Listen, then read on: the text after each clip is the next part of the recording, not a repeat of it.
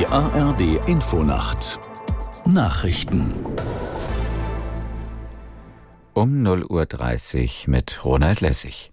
Nach Bekanntwerden eines Treffens von AfD-Politikern mit radikalen Rechten haben bundesweit Zehntausende Menschen gegen die AfD und gegen Rechtsextremismus protestiert. Allein in Berlin versammelten sich nach Angaben von Polizei und Veranstaltern 25.000 Menschen am Brandenburger Tor. Aus der Nachrichtenredaktion Katharina Jetter. In Potsdam sprach Oberbürgermeister Schubert, der zu dem Protest aufgerufen hatte, vor rund 10.000 Teilnehmern bei einer Kundgebung. Bundeskanzler Scholz und Bundesaußenministerin Baerbock waren unter den Protestierenden. Auch andernorts gingen Menschen auf die Straße. In Kiel protestierten laut Polizei rund 7.000 Menschen gegen die AfD und Rechtsextremismus. Die Veranstalter sprachen von 8.000. In Saarbrücken waren es laut Polizei rund 5.000. Die Hamas hat nach eigenen Angaben keine Informationen mehr über den Verbleib vieler ihrer israelischen Geiseln.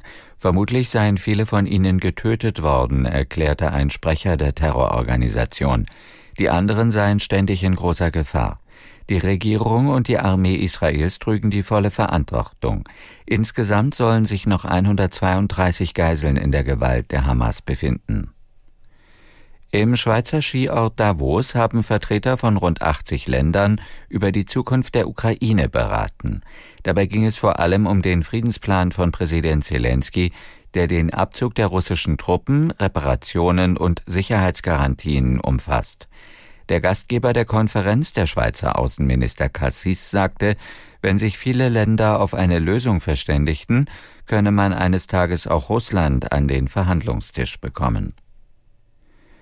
Die griechische Küstenwache hat nach eigenen Angaben 117 Migranten von einem Boot gerettet. Dabei wurden demnach auch drei mutmaßliche Schlepper festgenommen.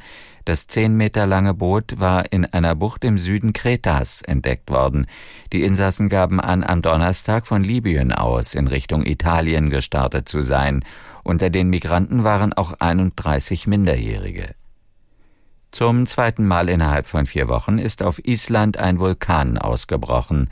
Die Lavamassen erreichten auch den evakuierten Küstenort Grindavik. Aus Stockholm Anbrit Backenbüll. Mindestens zwei Häuser sollen mittlerweile zerstört sein.